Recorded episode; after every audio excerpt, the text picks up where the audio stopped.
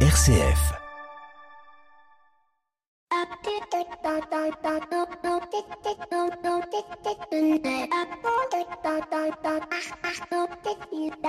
Bonjour à toutes et à tous. Il y a des semaines où je suis inspiré et d'autres semaines où je le suis moins. Et cette semaine, je dois vous avouer que l'inspiration m'est venue en regardant l'avare de Molière avec Louis de Funès. Quel lien allez-vous me dire entre l'écho des solutions et Molière? Eh bien tout simplement parce que Molière est peut-être l'un des précurseurs de ce que l'on appellerait aujourd'hui une coopérative. En effet, la troupe de Molière, depuis sa création et encore aujourd'hui dans son administration, est le fruit du collectif. C'est en effet la troupe qui décide des pièces qui seront jouées, celles qui rentreront au répertoire, mais aussi qui, parmi les pensionnaires de la comédie française deviendront les sociétaires.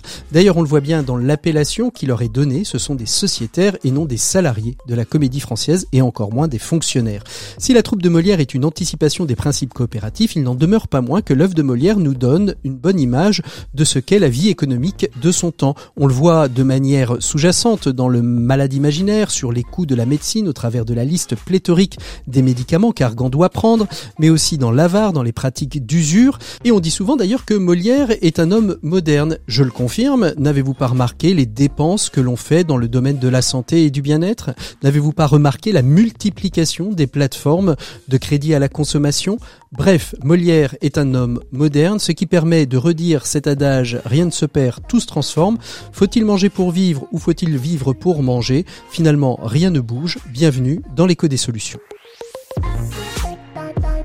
L'écho des solutions Patrick Longchamp.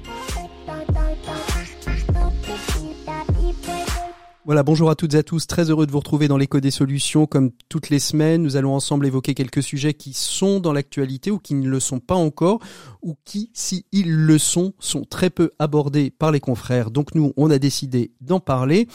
Et aujourd'hui, nous allons évoquer euh, la question de l'économie de la fonctionnalité et de la coopération. Et pour cela, nous verrons avec nos trois invités de quoi il s'agit, comment les entreprises, les territoires peuvent s'en emparer pour l'intégrer dans leur business de modèle ou dans leur développement économique des territoires. On verra ça avec nos trois invités, avec Vincent Dargène de l'ADEME, spécialisé sur les questions justement d'économie de la fonctionnalité, Magali Courcial, responsable et délégué régional du cabinet Imatera dans les Pays de la Loire, et puis euh, Adélaïde Bigot du cabinet Thierry Immobilier, qui travaille justement en lien avec Imatera sur cette question de transformation du business model pour aller justement vers une économie de la fonctionnalité des usages et de la coopération. Et nous continuerons avec euh, nos 7 minutes pour changer le monde puisque je recevrai la société Kipit, une société du sud-ouest, toute jeune société qui a décidé de créer des produits d'électroménager, de petits ustensiles de cuisine made in France, durables et responsables. On verra ça avec euh, Karen Maya Levy, qui est la fondatrice de Kipit. Elle nous rejoindra en fin d'émission. Et puis bien sûr, on retrouvera euh, nos chroniqueurs préférés, Pierre Collignon pour la chronique des entrepreneurs et dirigeants chrétiens, qui nous évoquera la place du Covid euh, dans la situation économique du moment, et Maxime Dupont, qui lui a décidé de nous emmener faire un petit tour de l'entreprise au travers d'un parcours artistique. On verra tout cela d'ici euh, quelques instants dans l'écho des solutions, mais on commence tout de suite avec notre invité écho de cette semaine. Il s'agit de Fatima Akou, présidente de l'ARSEG, qui est l'association des filières des directeurs des relations au travail, en substance les happiness officers ou alors les responsables des ressources humaines en charge de la qualité de vie au travail. Bref, on la retrouve tout de suite. Elle est notre invitée écho de cette semaine. L'invité écho Patrick Longchamp. Et donc on retrouve euh, Latifa Akou qui est présidente de l'ARSEG. L'ARSEG c'est l'association de la filière des directeurs de l'environnement de travail qui représente aujourd'hui plus de 2000 entreprises. Bonjour Latifa Akou. Bonjour. Merci beaucoup d'être avec nous, Latifa Akou. Vous êtes donc présidente de l'ARSEG, mais aussi euh, directrice de l'environnement de travail et du HSE euh, d'Ipsen. On va évoquer avec vous ce énième plan sanitaire. Ce n'est pas le premier que vous avez à appliquer. Comment ça se passe? Dans quel état d'esprit euh, sont les dirigeants, les directeurs des environnements de travail? Donc euh, nous abordons euh, cette euh, énième vague, cette cinquième vague avec beaucoup de résilience. Et puis nous avons déjà un petit peu de, on va dire, d'expérience d'habitude aussi, d'expérience. Euh, donc nous savons adapter euh, la situation et, et mettre. Euh, il n'y a, a, pas un peu de, de, de, de ras-le-bol chez, chez les dirigeants, de se dire voilà, on est tout le temps obligé de, de, de revenir, de, de reconvaincre les collaborateurs. Alors il fallait les reconvaincre de revenir, maintenant il faut les reconvaincre de repartir. Oui, euh, vous avez tout à fait raison que c'est, c'est, ça peut être agaçant, mais on reste optimiste hein, parce que c'est l'optimisme qui nous qui nous aide et puis et c'est surtout l'agilité qui, mm. euh, l'optimisme qui nous amène à être agile et d'être en capacité euh, euh, rapidement en collaboration avec nos, nos DRH à, communiquer rapidement auprès de, de, nos collaborateurs, puisque vous savez que dans la plupart des entreprises en France, on est passé à trois à quatre jours, même si c'est pour une période temporaire, justement protéger nos, nos, salariés et puis mettre tout ce qui a été mis en place jusqu'à présent, euh, des kits sanitaires, mmh. à la fois pour, euh, pour les salariés qui viennent au bureau, mais aussi ceux qui sont sur le terrain. Quelles sont justement les difficultés auxquelles les entreprises doivent faire, doivent faire face et quelles sont les, les, les solutions qu'elles ont pu euh, imaginer et que vous avez peut-être collaboré à co-créer pour l'ensemble de vos adhérents? Bah, c'est à la fois expliquer, euh, les accompagner et de, par exemple, les questions qui reviennent aujourd'hui, c'est tout ce qui est lié euh, au kit sanitaire. Hein. c'est euh, quel, quel type de masque je dois porter, est-ce que vous avez des masques? Nous avons continué à fournir des masques, mmh du gel hydroalcoolique, en fait toutes les dotations qu'on avait l'habitude de, de, de, de, remettre, on, on les remet. Ensuite, euh, c'est tous les aspects, mais qui sont plutôt côté RH. C'est toute la gestion des personnes qui euh, qui, qui, ont plutôt euh, qui souhaitent être sur site, qui peuvent pas rester chez elles et qui ont besoin de revenir au bureau, mais pas appliquer les trois quatre jours parce que c'est c'est compliqué de rester à la maison. Donc, on doit les accueillir et pas les mettre sur les, les quotas de, des trois quatre jours euh, de télétravail. Et puis et puis nous avons aussi les personnes qui se retrouvent avec les enfants à la maison mmh. et euh, qui doivent euh, aussi à la fois gérer leur télétravail et puis et continuer et puis la gestion du quotidien, tout simplement. Ah bah, gérer le gérer le quotidien, mais aussi euh, les protocoles euh, qui ont été mis en, en place pour pour les écoles n'ont pas été aussi euh, simples en application et ont eu des conséquences aussi sur les parents et donc sur les salariés qui ont dû trouver une organisation à domicile. Mmh. Alors prendre prendre soin de ses collaborateurs quand on est quand on est dans l'entreprise en présentiel, c'est j'ai envie de dire plus facile de voir euh, les signaux faibles. Euh, je pense par exemple à tout ce qui est euh, risques psychosociaux, mais on pense, on peut penser aussi aux risques intrafamiliaux, hein, sur tout ce qui est lié aux, violences familiales. Comment est-ce que aujourd'hui les entreprises s'organisent pour être attentifs à ces signaux faibles à distance? Il y a deux façons, deux moyens de le faire. Nous avons dans la plupart des entreprises des cellules psychologiques ont été mises en place qui permettent aux salariés d'appeler cette cellule de façon anonyme et d'être accompagnés. Et la deuxième, c'est le management. Euh, le manager, euh, les managers sont formés euh, pour ce qu'on appelle le management à distance, qui, qui, qui est différent du management de proximité et ce qui permet aussi aux managers d'identifier, de déceler aussi euh, euh, les problèmes et puis de pouvoir aussi échanger avec euh, ses salariés si si un problème personnel surgit et qui, qui a un impact sur le sur leur travail ou pas parce mmh. que tout simplement parce que on voit qu'il y a une baisse de de motivation, une baisse d'énergie et euh, qu'on peut détecter plus facilement en présentiel et quand c'est à distance, euh, bah, il faut savoir le faire. Alors, Donc une formation de management à distance est de plus en plus euh, appliquée dans les apporter dans, les, dans, dans nos entreprises. Alors vous parlez des, des, des, entreprises qui ont la possibilité de mettre en place des, euh, des cellules psychologiques, les plus petites entreprises, et puis je pense euh, peut-être euh, aux PME, TPE et PMI, etc. Il y a, il y a, il y a et ETI, pardon, il y a des, il y a des possibilités aujourd'hui, quand on n'a pas de, de service psychologique, de joindre des numéros qui permettraient justement de pouvoir libérer la parole? Oui, parce que il y a toujours euh, il y a toujours un médecin du travail, euh, un centre de santé qui permet euh, justement de mettre ce service en place. Mhm. Quel, est votre souhait? On arrive au terme de, cet échange. 2022 devrait rimer avec le mot heureux. Euh, quel serait votre souhait? Quel est le souhait que vous souhaiteriez formuler pour cette année 2022 Écoutez, qu'on retrouve la joie de de, de, se retrouver en liberté, qu'on puisse revenir sur sur sur nos sites, qu'on puisse avoir une, une vie entre guillemets normale, de relations, d'interactivité, de, de, de, de, plaisir, et puis qu'on puisse célébrer parce que il y a beaucoup de choses que nous n'avons pas célébrées. Nous n'avons pas célébré la fin de l'année, nous n'avons pas célébré le début de l'année.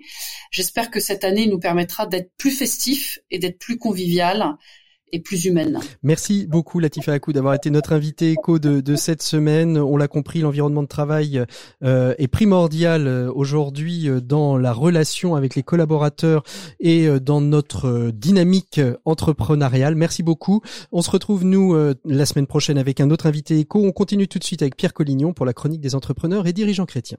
Pour une économie du bien commun, la chronique des entrepreneurs et dirigeants chrétiens, Pierre Collignon après avoir pris soin des euh, travailleurs avec l'ARSEG, eh bien, nous sommes avec Pierre Collignon, avec qui on va prendre soin peut-être de notre âme. Je n'en sais rien. Bonjour Pierre. Bonjour Patrick. En son début d'année, je crois que vous voulez euh, euh, nous parler d'Omicron. On a tous les yeux rivés hein, sur ce nouveau variant en attendant le prochain, qui ont des conséquences dans nos vies de tous les jours. Et vous souhaitez, je crois, revenir sur la situation économique. C'est vrai que ce variant de la Covid-19 qui nous vient d'Australie, si j'ai bien compris, concentre allez, toutes les attentions et d'une certaine manière nous empoisonne la vie. On ne parle plus que de ça et je crains que cet arbre euh, nous cache la forêt. La forêt des problèmes économiques, par exemple. Hein. oui, il ne m'appartient pas de jouer les Cassandres, mais c'est un peu étonnant d'entendre en permanence que tout va très bien, Madame la Marquise. Vous connaissez la, chanson, mon cher Patrick. Absolument, absolument. Or, c'est un discours beaucoup plus mesuré, à mon avis, qu'il faudrait tenir, car si nous n'avons pas la crise économique, la crise pardon, économique que nous pouvions redouter, les marqueurs ne sont pas tous au rouge, loin s'en faut. Est-ce que vous avez quelques exemples, Pierre? Bah, Souvenez-vous de ce que tout le monde annonçait en 2020, alors que nous étions en pleine crise sanitaire, euh, les relocalisations, le retour des circuits courts, la réindustrialisation de la France, ou bien, ou bien la découverte d'une certaine frugalité avec une consommation plus ajustée. Or, qu'est-ce qu'on constate aujourd'hui? Bah, Si j'en crois les chiffres que j'ai regardés dernièrement, notre industrie continue sa lente décroissance, notre balance commerciale se dégrade, 80 milliards quand même, les échanges internationaux n'ont jamais autant augmenté, et quant à la frugalité, euh, je vous laisse constater vous-même les succès des Black Fridays et autres soldes d'hiver qui euh, sont en train d'arriver. Alors, euh, vous nous invitiez à l'espérance la semaine dernière. Voilà un dur retour à la réalité. Les, les bonnes résolutions n'ont eu qu'une semaine, Pierre? Bah, sauf que l'espérance n'empêche pas le réalisme, bien au contraire. C'est même en, acceptant de regarder la réalité en face que je peux vraiment vivre dans l'espérance. Sinon, euh, on réentonne, comme je disais tout à l'heure, euh, tout va très bien, Madame la Marquise. En tant que dirigeant, nous le savons tous, on ne peut pas trouver de solution à un problème si on ne sait pas le voir, le nommer, l'analyser, le traiter. De gros défis nous attendent. La façon de travailler avec le développement du télétravail, le développement aussi des compétences à acquérir et donc les reconversions professionnelles à envisager la question des inégalités liées notamment à la transition écologique que nous vivons, la question aussi de la fiscalité des entreprises et donc de leur compétitivité, toutes ces questions et tant d'autres sont devant nous, bah, il faut avoir le courage de les nommer et il faut avoir le courage de les affronter. L'espérance et le courage d'affronter le réel donc. Hein. Oui, et c'est d'ailleurs ce qu'a dit le pape François à la délégation des entrepreneurs et dirigeants chrétiens, délégation qu'il a reçue à Rome il y a euh, une semaine. Cette audience, comme vous pouvez l'imaginer, a été un grand moment pour tous ceux qui ont pu y assister mais ce qui est le plus frappant, ce qui est le plus frappant, c'est que ces propos peuvent nous parler à tous, dirigeants d'entreprise, et qu'ils rejoignent ces questions d'espérance et de courage. Alors qu'est-ce qu'ils disent euh, ces propos exactement, Pierre? Ben D'abord que lorsque l'on porte une certaine vision de son métier de, de dirigeant, on est souvent surpris par l'écart qui existe entre l'idéal auquel on rêve et le réel, on y revient, que nous rencontrons dans nos vies. Dans le cas de dirigeants, la recherche du bien commun se heurte aux contraintes des systèmes économiques et financiers, bien éloignés des principes euh, évangéliques. Et j'imagine, a dit le pape François, que parfois votre charge vous pèse, que votre conscience entre en conflit, en ajoutant combien il est important de surmonter et de vivre dans la foi tout cela afin de persévérer et de ne pas se décourager. Ensuite, le pape François a beaucoup insisté sur l'importance de concevoir l'autorité comme un service. C'est un bel objectif et il change tout car il nous oblige à être proche de ceux qui collaborent avec nous à tous les niveaux, à nous intéresser à leur vie, à avoir conscience de leurs difficultés, de leurs peines, de leurs inquiétudes, mais aussi de leurs joies, de leurs projets et de leurs espérances.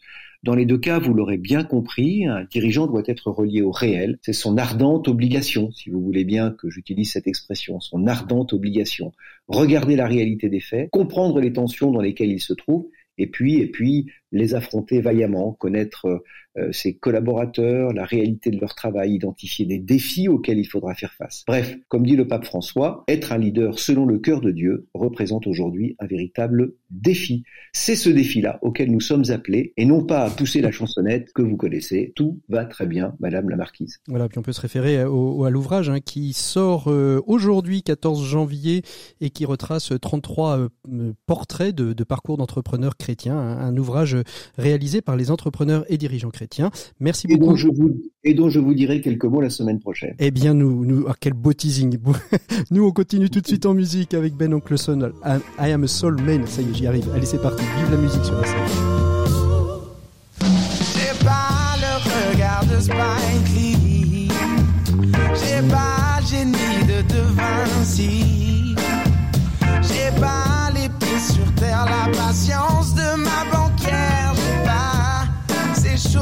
alive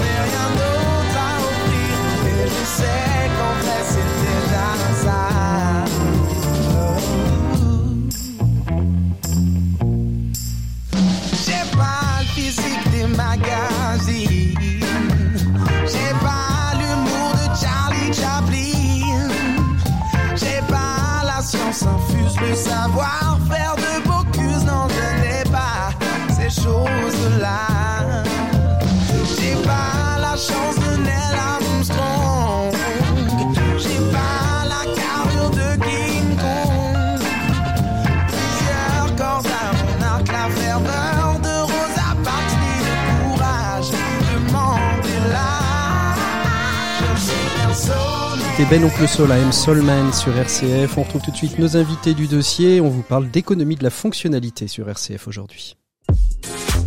L'écho des solutions. Patrick Longchamp. Et c'est l'heure du dossier de l'éco des solutions. Cette semaine, on s'intéresse à l'économie de la fonctionnalité et de la coopération. Pour nous accompagner durant ce dossier qui sera en deux parties pour des raisons de timing de nos invités, on a été obligé de le scinder en deux interventions. On va commencer avec Vincent Dargène de l'ADEME qui porte à l'ADEME cette question de l'économie de fonctionnalité avec, euh, avec d'autres, d'autres collaborateurs et d'autres collègues, bien évidemment. Bonjour Vincent. Bonjour, enchanté. Merci beaucoup d'être avec nous. Et puis dans la deuxième partie de cette émission, euh, nous rejoindrons euh, Magali Courcial, qui est la déléguée régionale de Imatera, une société de conseil et d'accompagnement des entreprises dans leur transformation, et Adélaïde Bigot du cabinet Thierry Immobilier, qui commence une démarche, accompagnée d'ailleurs par Imatera, sur cette question de comment mettre en place une démarche d'économie de la fonctionnalité à l'intérieur de l'entreprise. Mais on va commencer euh, avec vous, Vincent, bien évidemment. Vous êtes euh, donc à l'ADEME, vous portez euh, cette question de l'économie de la fonctionnalité et de la coopération. On verra euh, pourquoi il est important de parler de coopération tout à l'heure. Mais quand on doit définir l'économie de la fonctionnalité en quelques mots, qu'est-ce que l'on en dire Qu'est-ce que c'est, Vincent? Alors, en quelques mots, ce qui est jamais simple, on peut dire que l'économie de la fonctionnalité et de la coopération, c'est une démarche économique, et ça c'est vraiment important, parce qu'on est sur un vrai modèle économique, centré sur la valeur, les usages et la coopération. On, on reviendrait dessus, je pense, après, et qui vise dans tous les cas à répondre à la transition écologique et aux enjeux sociétaux. Faut pas faire abstraction des enjeux sociétaux. Pour résumer, Euh, en gros, on dit qu'on passe de la valeur plutôt que, enfin voilà, on passe de la valeur plutôt qu'au volume. Alors qu'est-ce que ça veut dire passer Si on peut prendre un exemple, passer de la valeur au volume. Si on pouvait donner un exemple un peu concret pour pour nos auditeurs, ce serait quoi? Alors sur des modèles économiques classiques actuels, hein, qu'on appelle industriels, ton but généralement c'est de faire du volume. Je produis plus pour vendre plus. Mhm. Donc on fait des économies d'échelle. Hein, voilà, plus je produis, plus je baisse le coût de production euh, de mon produit et euh, du coup j'essaie entre guillemets d'inonder le marché. Euh, et donc voilà. Et sauf que ça c'est plus du tout tenable. Euh, bah parce qu'on pille la planète et puis que les matières premières sont de plus en plus rares, etc., etc. Donc en fait, maintenant il faut penser euh, avec des lunettes un peu différentes, choses des lunettes différentes, et je me dis ok, de toute façon mon modèle n'est plus viable sur les prochaines années.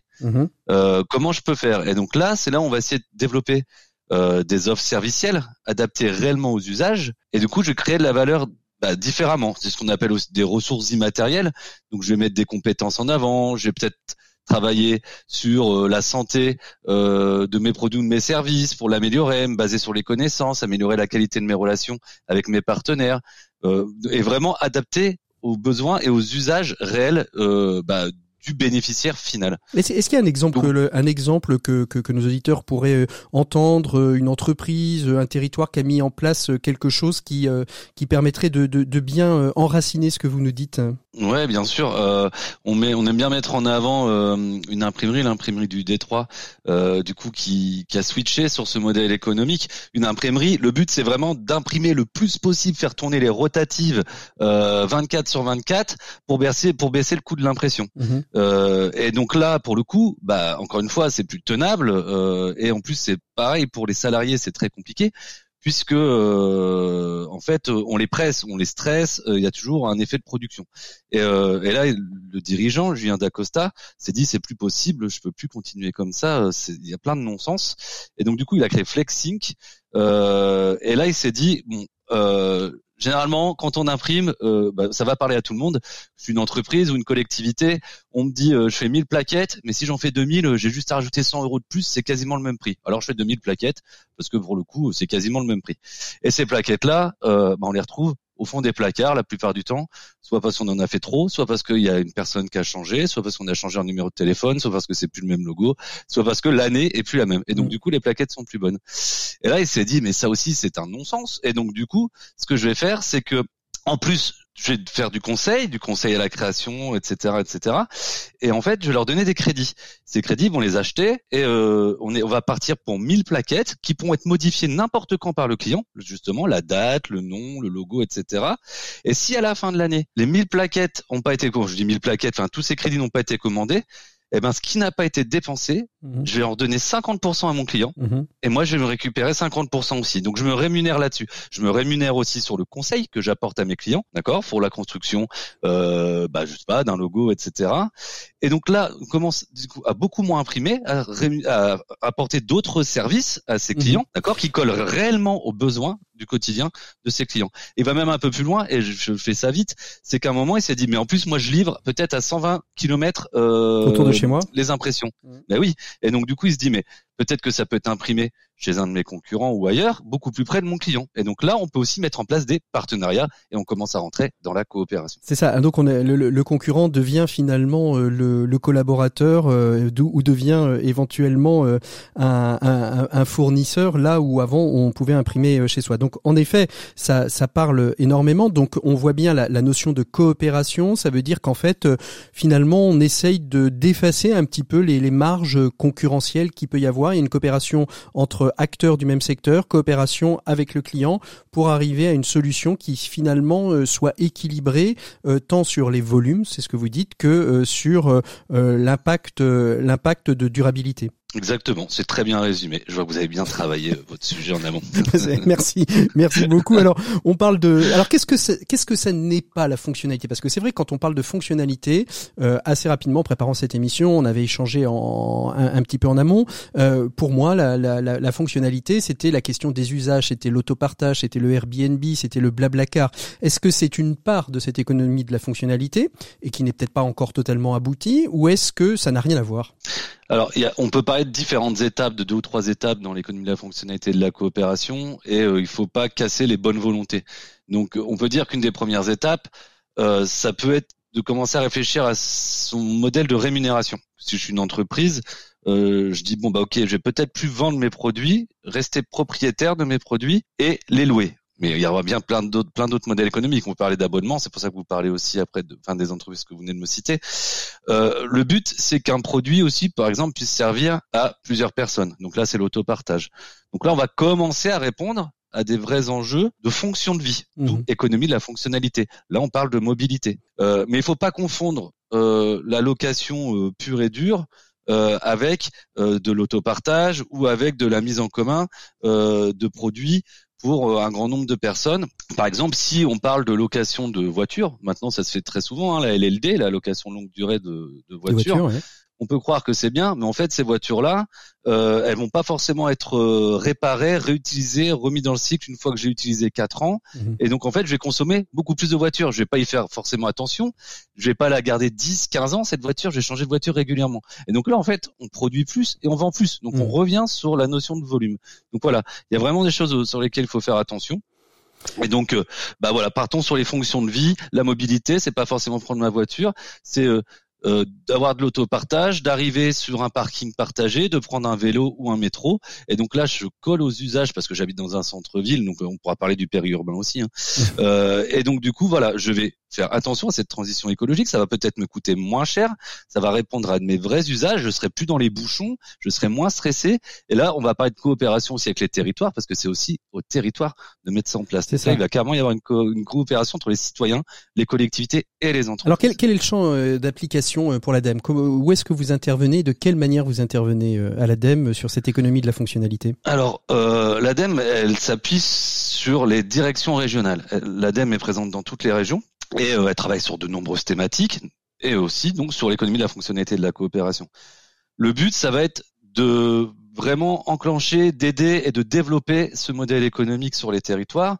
Alors par plusieurs façons, hein, ça va être de la mise à disposition de ressources. Euh, de ressources, c'est pas forcément d'ailleurs hein, que euh, des pièces euh, trébuchantes. C'est ça, c'est pas, c'est pas que des financements, ça peut être de la, de la, de la ressource euh, intellectuelle, ça peut être l'animation de webinaires, de, de, de, de, de, de, de sessions de formation, d'explications, de témoignages? Exactement. En fait, on intervient à peu près, on va dire sur quatre volets. Il y a accompagner le parcours des entreprises et les faire changer d'échelle. Donc là, ça va être par exemple d'aider à lancer pourquoi pas un club économie de la fonctionnalité. Le but c'est qu'il y en ait dans chaque région. Et donc là, on va les aider soit sur de la ressource temps, soit sur de la ressource argent, des subventions, pour pouvoir en fait euh, enclencher une dynamique d'animation du territoire. Parce que il faut sensibiliser les entreprises. C'est pas forcément un modèle connu, développé. Euh, ça peut paraître complexe, alors ça l'est pas, mais du coup ça peut aussi repousser un peu. Donc il faut sensibiliser. Ensuite, il faut recruter ces entreprises et il faut les accompagner. Mmh. les accompagner sur 12 mois, 18 mois. On parle de changement de modèle économique, ça se fait pas du jour au lendemain. Mmh. Il faut vraiment, c'est un vrai accompagnement au changement. Alors, alors c'est avec le dirigeant et ses collaborateurs en plus. Alors il y a, y a, plusieurs, euh, il y a plusieurs mouvements. Euh, il y a le, le, centre des jeunes dirigeants hein, qui est très très ancré dans cette démarche de l'économie de fonctionnalité, puisqu'avec leur leur baseline, une économie au service de l'homme, euh, ils sont vraiment au cœur de, ces changements. Vous parliez de, de financement. Comment on accompagne financièrement? Ce sont des appels à projets auprès des auprès d'entreprises, de territoires. Euh, comment comment ça se passe? Qui sont les acteurs aussi euh, économiques qui peuvent accompagner? L'ADEME en est une partie. Les régions, les CCI peuvent aussi intervenir? Ouais, alors c'est très bien de le préciser, on n'est pas tout seul, et donc encore une fois, ça dépend des régions, euh, parce que c'est de la dentelle, hein, c'est spécifique mhm. en fonction des territoires. Très souvent, ça va être l'ADEME et le Conseil régional et une agence de développement et de l'innovation. Euh, ça peut être des CCI qui viennent en appui, ou nous, hein, ADEME, Conseil régional, suivant les partenaires, on peut aussi aider les CCI financièrement, par exemple à la création d'un poste ou autre, pour pouvoir développer euh, l'économie de la fonctionnalité de la coopération. Donc ça, on l'avait dit aussi, hein, ça peut être le financement d'un club et donc toujours pareil euh, d'un poste ou de deux postes pour euh, sensibiliser, accompagner ensuite ces dirigeants sur 10 12 mois, 18 mois ou encore plus longtemps. Mais oui, bien sûr, le but c'est de, de, créer des, des, partenariats forts avec le conseil régional et d'autres et d'autres partenaires. Il y, y, a des territoires qui sont plus en avance que d'autres sur cette sur cette question-là de l'économie de la fonctionnalité. Alors historiquement, oui, il y a les Hauts-de-France qui sont qui sont en avance euh, parce que ça a commencé très tôt. Euh, je sais pour, pour parce que j'y étais. voilà. Donc maintenant, je suis sur Angers, hein, parce que le siège de l'ADEME est, est, à Angers. Mais euh, voilà, j'étais encore sur l'île il y a six mois. Et, euh, et, donc pour le coup, euh, oui, les Hauts-de-France ont, pris de l'avance, euh, et donc du coup on les regarde, hein, on analyse parce que c'est vrai qu'ils ont un temps d'avance. D'ailleurs, je peux vous inviter à aller voir le, site du Club Noé. Absolument un site remarquablement bien fait qui, euh, qui, qui apporte beaucoup de d'éléments de, de, de, de, compréhension. Quels sont les, les enjeux euh, là dans les euh, dans l'année qui vient, peut-être dans les trois quatre années qui viennent pour cette question de l'économie de la fonctionnalité? Il y a des enjeux, il y a des objectifs pour pour l'ADEME? Du coup, pour le c'est vraiment maintenant d'essayer d'accompagner, de changer d'échelle parce qu'on je pense qu'on a environ 500 entreprises accompagnées sur ces dernières années sur le mmh. sur l'économie de la fonctionnalité de la coopération. Alors ça peut paraître pas beaucoup beaucoup, c'est un modèle euh, émergent. Euh, et donc du coup, ça prend du temps. Mhm. Ça prend du temps. Il y a encore de la recherche. Hein, euh, c'est un modèle économique, donc ça peut pas non plus euh, euh sortir du chapeau comme ça en cinq ans. Donc on apprend en marchant. il y a l'objectif de passer vraiment sur les territoires. donc là, il y a un programme qui a été mis en place. Par l'ADEME aussi qui s'appelle Coopter, donc territoire de services et de coopération. Et là, c'est vraiment maintenant d'aller à l'échelle du territoire, de créer des écosystèmes coopératifs au niveau des territoires, puisque l'entreprise, elle n'est pas toute seule, elle est bien obligée de travailler avec ses partenaires, son environnement, ses collaborateurs, c'est des citoyens aussi à la base. Et, euh, de toute façon, donc du coup, voilà. Donc le but, ça va être de créer des dynamiques territoriales. Et là, il faut qu'on consolide ces relations et ces coopérations entre les entreprises et les territoires pour cette transition écologique. Merci euh, euh, Vincent Dargène, d'avoir été avec nous dans cette première partie. On va faire une micro pause et retrouver. Elles, elles, arrivent, elles arrivent, elles sont, elles sont pas très loin. Magali et, Adélaïde pour justement voir comment euh, dans les territoires s'enracinent et s'accompagnent euh, les entreprises. Merci beaucoup d'avoir été avec nous. On fait une micro-pause et on retrouve tout de suite euh, la deuxième partie de cette émission avec Magali Courcial et Adélaïde Bigot. L'écho des solutions. Patrick Longchamp. par la magie du numérique, nos deux autres invités nous ont rejointes puisque ce sont deux femmes. Il s'agit de Magali Courcial. Bonjour Magali. Bonjour Patrick. Vous êtes donc responsable régional dans les Pays de la Loire euh, d'Imatera, qui est une coopérative d'accompagnement vers euh, l'économie de la fonctionnalité. On vient d'échanger euh, pendant une dizaine de minutes avec avec Vincent Dargène qui nous a quittés pour pour voir mieux vous retrouver et puis Adélaïde Bigot qui est responsable de la démarche RSE au cabinet Thierry Immobilier. Bonjour Adélaïde. Bonjour. Merci beaucoup donc à toutes les deux d'être là. Autant on a vu ce qu'était l'économie de la fonctionnalité avec quelques exemples très concrets avec Vincent euh, il y a quelques instants. Autant avec vous, on va voir justement comment euh, on peut mettre en place, comment on peut accompagner euh, des entreprises dans cette démarche. Alors on s'aperçoit que l'économie de la fonctionnalité n'est pas si connue que ça, peut-être parce que euh, on communique pas assez dessus, peut-être parce que le, concept peut paraître un peu obscur. On vient de, de voir comment l'ADEME accompagnait les, les, les, entreprises. Adélaïde Bigot, comment Thierry Immobilier, quel est le lien que peut avoir euh, par exemple, est-ce que vous avez eu des, aides, vous avez été accompagné, vous avez été euh, supporté euh, par, l'ADEME oui, tout à fait. On a été lauréat de l'appel à projet de l'économie circulaire mené par l'ADEME.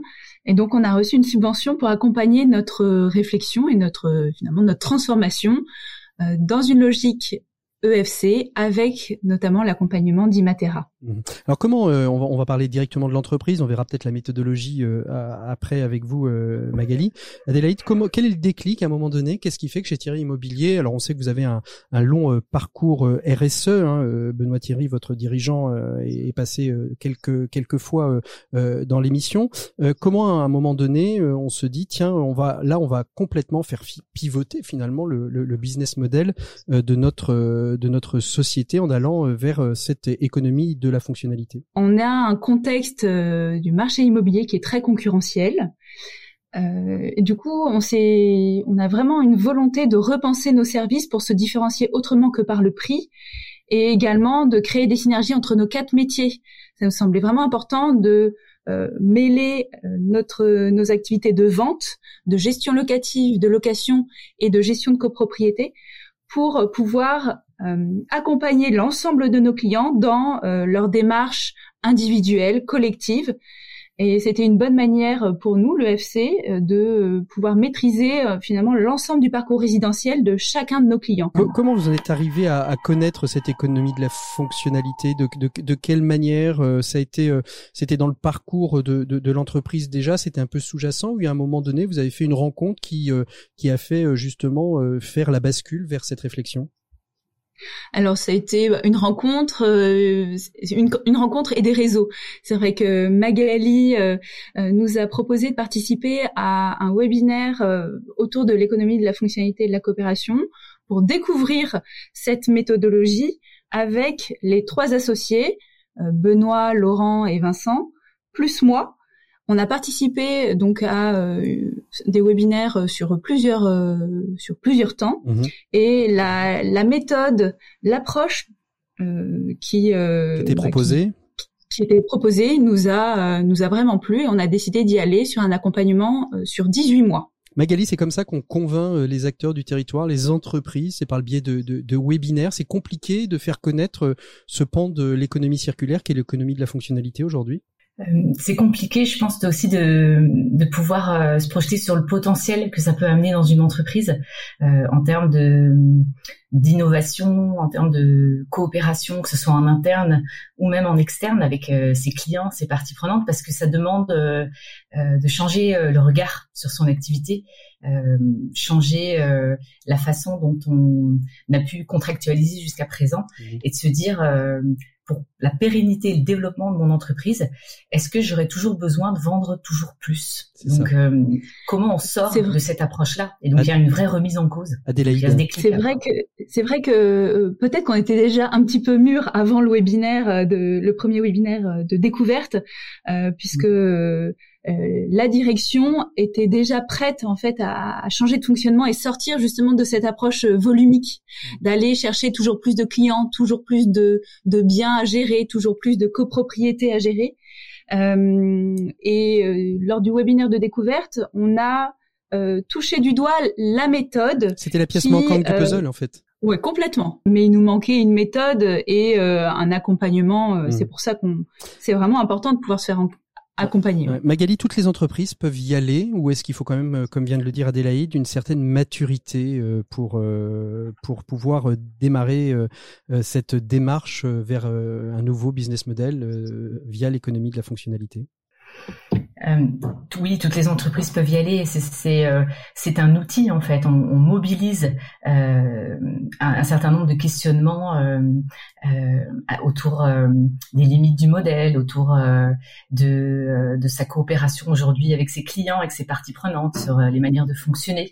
Et finalement, ça s'adresse à, à tout projet entrepreneurial euh, toute euh, filière d'activité qu'on soit euh, une entreprise, un territoire. Oui, dans une entreprise de produits, je mhm. dirais, de, industriels que de services. Mhm. Et on pense justement que c'est plus facile parfois quand on est autour de la dimension produit-volume, alors que il y a des leviers d'innovation qui sont vraiment très intéressants quand on est une entreprise de services, comme pour le cabinet Thierry Immobilier.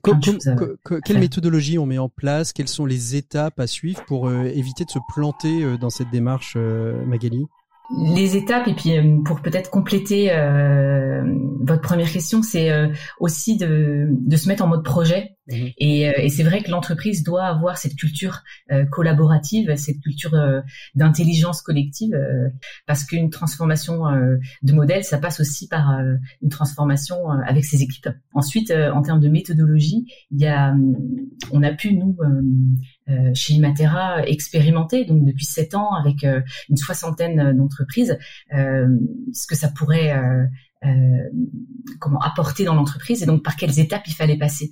Et il y a des grands, des grands euh, volets, euh, des briques, je dirais, des, modules de travail qui sont des questionnements autour de son des limites donc du modèle en place, autour de ses impacts ou externalités, c'est-à-dire quel est l'impact aujourd'hui de mon activité d'un point de vue négatif et positif, d'un point de vue environnemental, social, sociétal, et comment je peux peut-être puiser dans, dans ces impacts euh, des solutions euh, qui font que j'améliorerai euh, mon, ma relation avec mes clients.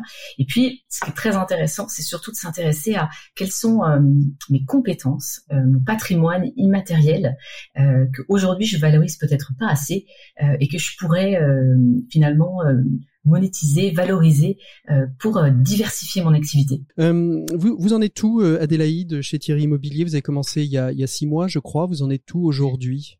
Alors oui, on a commencé euh, une première phase, euh, la première étape de six mois où on s'est posé toutes ces, questions euh, que Magali vient de vient de soulever. On s'est entouré aussi de partenaires, de clients dans cette phase de réflexion pour confirmer ce que nous pensions mhm. maîtriser, ce que nous pensions faire, euh, ne pas bien faire, etc. Et donc là, on arrive à la seconde phase qui est la phase d'expérimentation. Puisqu'au bout de ces six mois où on a su mobiliser des partenaires, des clients, on a su mobiliser des personnes en interne mhm. également euh, pour euh, choisir quelles étaient. On a on a eu huit pour tout vous dire huit pistes mhm qu'on voulait explorer, qui nous plaisait et qui avait un impact non seulement euh, monétaire, puisqu'on est bien, une entreprise avec la volonté de, de dégager des, bénéfices. nouvelles lignes de revenus, des bénéfices, euh, mais qui avait aussi un impact soit social, euh, soit environnemental, ou les deux. Mmh et euh, on peut pas tout lancer en même temps. On a prévu d'expérimenter deux pistes. Alors lesquelles? Lesquelles? On a envie de savoir. Euh, la première, c'est euh, comment est-ce qu'on peut accompagner nos clients sur euh, la consommation, sur la l'économie de ressources euh, notamment énergie, électricité, mais demain ça pourrait être l'eau, ça pourrait être euh, la consommation de ressources pour le bien-être dans mon logement, dans mon immeuble. Et la deuxième euh, expérimentation, c'est accompagner euh, tous les résidents également dans leur phase d'installation, d'emménagement et de déménagement avec cette dimension de d'impact environnemental. Il y, a, des freins? Vous avez été euh, confronté à des freins euh, pour euh, pour en arriver là dans ces dans cette première phase, Adélaïde? Oh oui, je dirais même que c'était les montagnes russes. Je crois que Magali peut peut en témoigner. On a eu des phases où on était très ouvert, prêt à énormément d'idées, complètement débloqué, et puis d'autres moments euh, mais on a été aussi très frustrés. Très souvent, on se disait ah ben non, mais ça, de toute façon, on peut pas le monétiser parce qu'on n'a pas le droit, parce que dans tel contexte réglementaire, c'est interdit. Mmh. Euh, on se mettait beaucoup, de, on se met beaucoup de barrières. Ça. Et c'est aussi l'importance de l'accompagnement d'Imatera euh, lors de nos points réguliers euh, sur cette première sur cette première phase de six mois, mmh. c'est que elle nous aide, Imatera et Magali nous a aidé à, à prendre ce recul mmh. et de se dire aussi que bah, notre modèle économique qu'on a aujourd'hui, eh ben, on peut euh, faire table rase sur ces nouvelles offres de services. On a aussi tendance à vouloir internaliser. On a eu tendance à vouloir internaliser beaucoup euh, euh, de, de ces services, de ces idées qu'on avait. Et il faut pas oublier que la coopération est aussi une opportunité de souplesse et de flexibilité avec une innovation qui va être encore plus, encore plus riche, encore plus grande. On, on, arrive au, terme, au terme de, de, de, de cet échange. S'il y avait pour vous, Magali, un défi au niveau de l'EFC à, à, à, relever pour 2022, ce serait lequel? Et même question euh, pour conclure pour vous, pour Adélaïde. Euh, un défi pour euh, l'EFC, je, je pense euh, de rendre accessible. Euh, c'est un des leviers de l'économie circulaire. Mhm. Euh, c'est un outil qui est, qui est mobilisé dans le cadre de nos accompagnements, mais la finalité, c'est d'aller vers des modèles soutenables. et un des enjeux, c'est de pouvoir euh, permettre aux entreprises de dire que euh, elles peuvent s'engager, que ce n'est pas euh, c'est pas juste, c'est pas inaccessible, c'est pas quelques élites qui peuvent s'engager dans, dans cette démarche. Et pour vous, Adélaïde, l'enjeu sur le FC pour 2022, il est peut-être interne pour vous, peut-être? Alors oui, nous l'enjeu c'est d'aller d'aller expérimenter via ces petites boucles rapides là de 6-8 mois, d'aller au bout de ces expérimentations et surtout de ne pas avoir peur de faire marche arrière. Parce que euh, euh, bah, les attendus seront pas n'auront pas été euh, au rendez-vous au bout de six mois parce que il faut pas avoir peur de prendre le temps d'expérimenter, de faire des erreurs, de réajuster. Mmh et c'est tout, tout l'enjeu de ces prochains de ces prochains mois pour pour Thierry Immobilier et in fine de sortir des vraies offres de services évidemment euh, sur ces deux expérimentations. Je rappelle que vous avez un webinaire chez Imatera le 20 janvier prochain. Si on veut savoir un peu comment on peut booster euh, de nouveaux modèles économiques, c'est ça Magali rapidement? Euh, Oui, c'est un, un, webinaire euh, autour, avec l'envie de montrer ce que peuvent apporter ces nouveaux modèles économiques. il ne s'agit pas parfois de pivoter complètement, mmh. mais que euh, il y a différentes étapes aussi. On peut euh, se diversifier, créer euh, un nouveau service, une nouvelle business unit. Et on est très fiers de ce webinaire chez Imatera parce que il a été co-organisé avec tout un écosystème d'acteurs.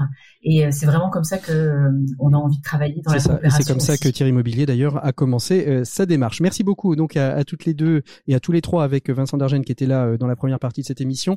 Nous, on retrouve tout de suite notre chroniqueur, je vais pas dire préféré parce que les autres se vexeraient, mais il s'agit de Maxime Dupont pour sa chronique Open Space et il nous emmène dans un parcours artistique aujourd'hui. Open Space, Maxime Dupont. Et on retrouve Maxime Dupont qui, je vous rassure, est lui fonctionnel et coopératif. Bonjour Maxime. Bonjour Patrick. Alors alors j'ai une petite colle pour commencer cette chronique. Je voudrais vous demander si vous savez si la radio est un art majeur. Bien évidemment Maxime, c'est le huitième art.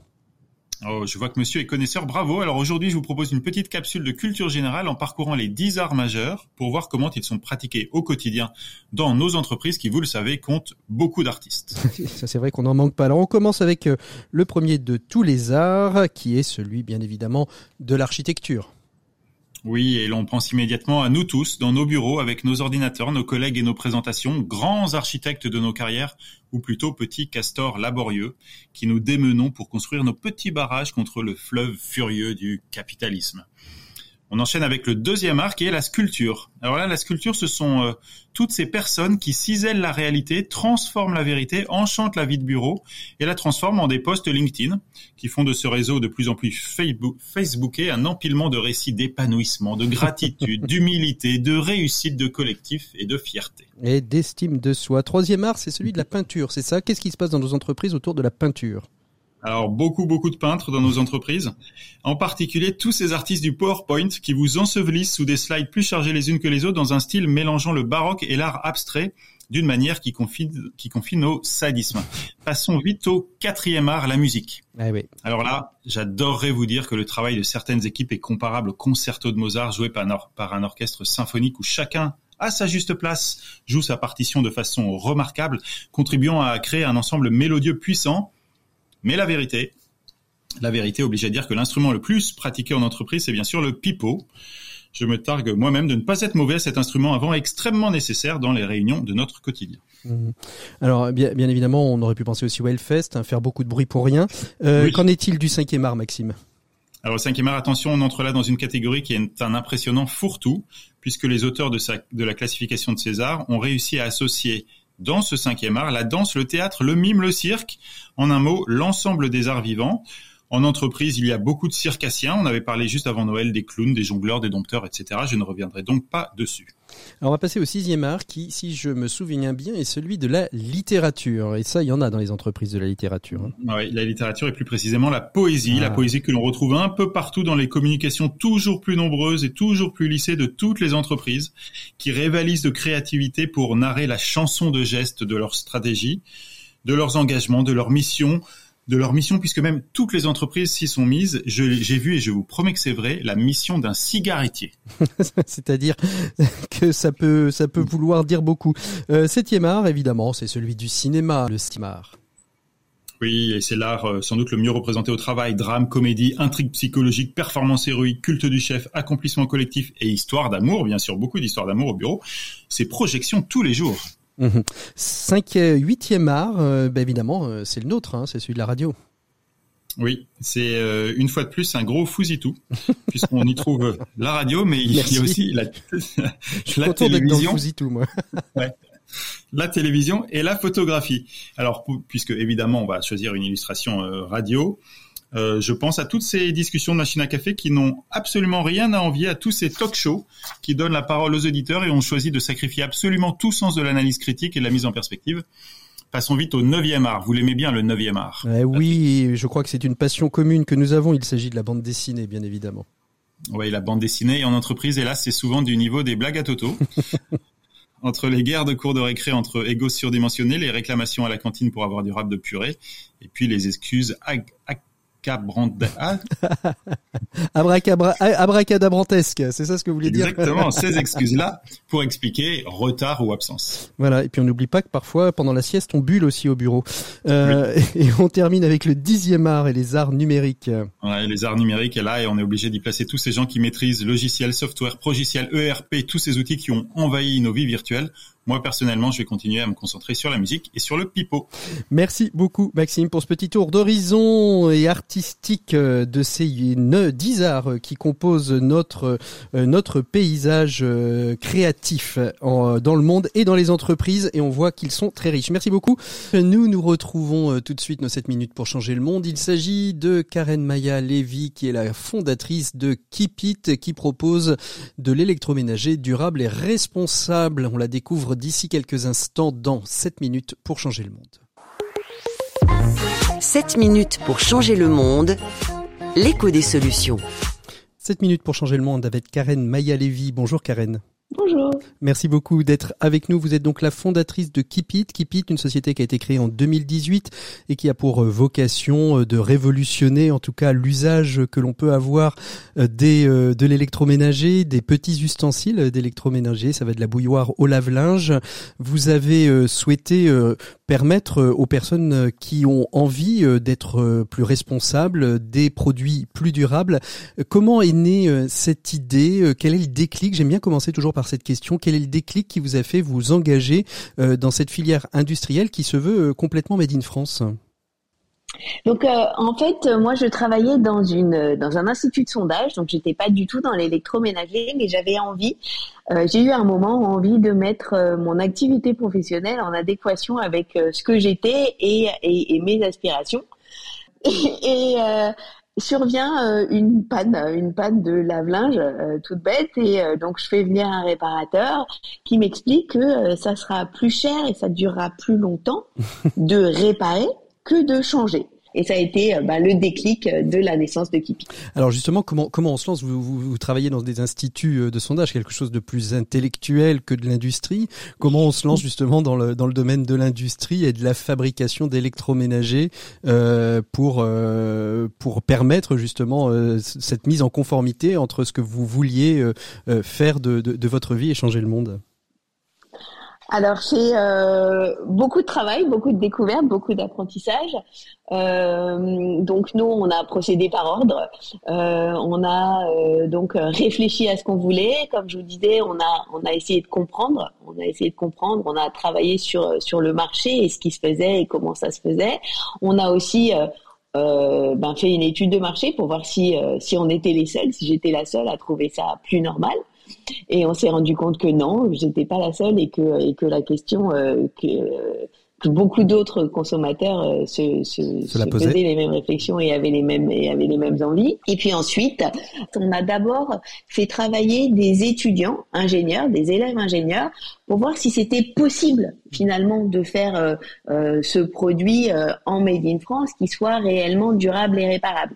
Et donc on a d'abord commencé par faire travailler des étudiants et ingénieurs parce que ça nous intéressait de voir, euh, de faire travailler sur le sujet des gens qui avaient euh, pas de euh, pas de frein, pas de connaissances spécifiques qui auraient pu les orienter.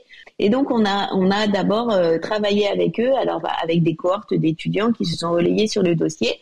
Et, et un jour, eh ben on a lavé du linge. On a lavé du linge avec un prototype pas du tout ni industrialisable ni vendable, mais en attendant quelque chose qui qui respectait notre cahier des charges. Et donc on s'est dit, eh ben on peut y aller. Mhm. Alors à partir de ce moment-là, ben on a d'abord vendu notre institut d'études et euh, on, on, on, a euh, investi, euh, l'argent euh, dans cette entreprise et d'abord on a travaillé, on a recruté un cabinet de design industriel avec qui on a commencé à travailler sur notre premier produit, on a travaillé la marque, on a, on, a mis en, en route cette nouvelle société. Alors produire produire du réparable, c'est plus compliqué que de produire du excusez-moi, je vais mettre ça entre guillemets que du jetable. C'est plus compliqué et c'est surtout une volonté que vous devez avoir au départ. Et puis euh, produire du réparable et du durable, ça veut dire aussi que votre modèle économique il doit être basé euh, sur l'achat et non sur le réachat. Donc ça ça, ça, change beaucoup de choses euh, au démarrage. Et donc produire du durable et du réparable, c'est plus compliqué parce qu'il va falloir ben, d'abord trouver les matériaux, les technologies. Donc pas forcément du high-tech, mais peut-être plutôt des technologies qui ont fait leur preuve dans d'autres univers, dans d'autres utilisations que l'électroménager. Il va falloir euh, trouver aussi euh, euh, des méthodes agiles pour que c'est facile de souder, c'est facile de, de, de coller. Euh, par contre, que toutes les pièces soient accessibles, ça c'est plus compliqué parce que vous avez des normes de sécurité, euh, vous avez euh, des techniques de production qui sont pas forcément faites pour ça. Donc il a fallu vraiment, il y a eu beaucoup beaucoup de travail au niveau du design et ensuite au niveau de la mise en production pour réapprendre à, faire euh, à faire quelque chose qui soit qui soit réparable et durable. Alors aujourd'hui au catalogue c'est une bouilloire euh, une bouilloire électrique. Il y a d'autres d'autres choses qui arrivent. Le lave-linge dont, dont, dont vous parliez qui a été prototypé et qui maintenant euh, va passer en phase d'industrialisation.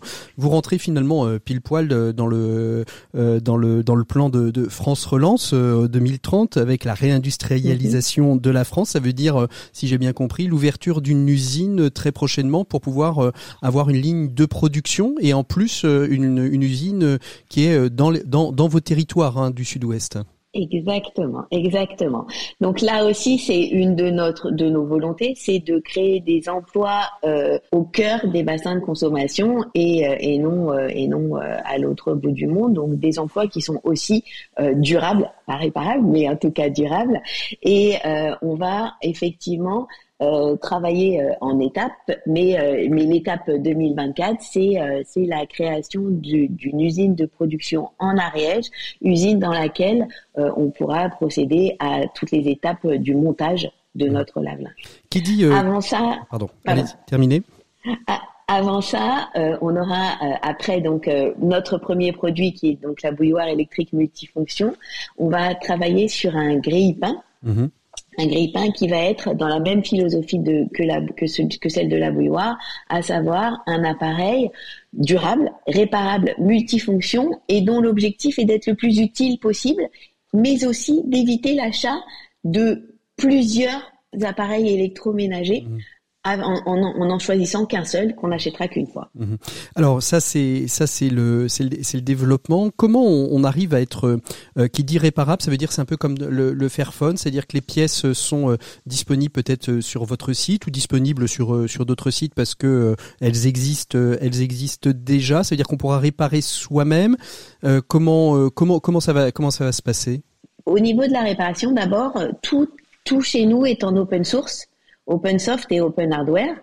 Donc euh, tout est ouvert, les plans sont à disposition des keepers, des mhm. utilisateurs, mais aussi éventuellement des réparateurs, bien entendu. Donc on facilite, euh, on facilite l'accès euh, à toutes les pièces. Donc on va pouvoir changer chacune des pièces facilement quand, quand ça sera nécessaire.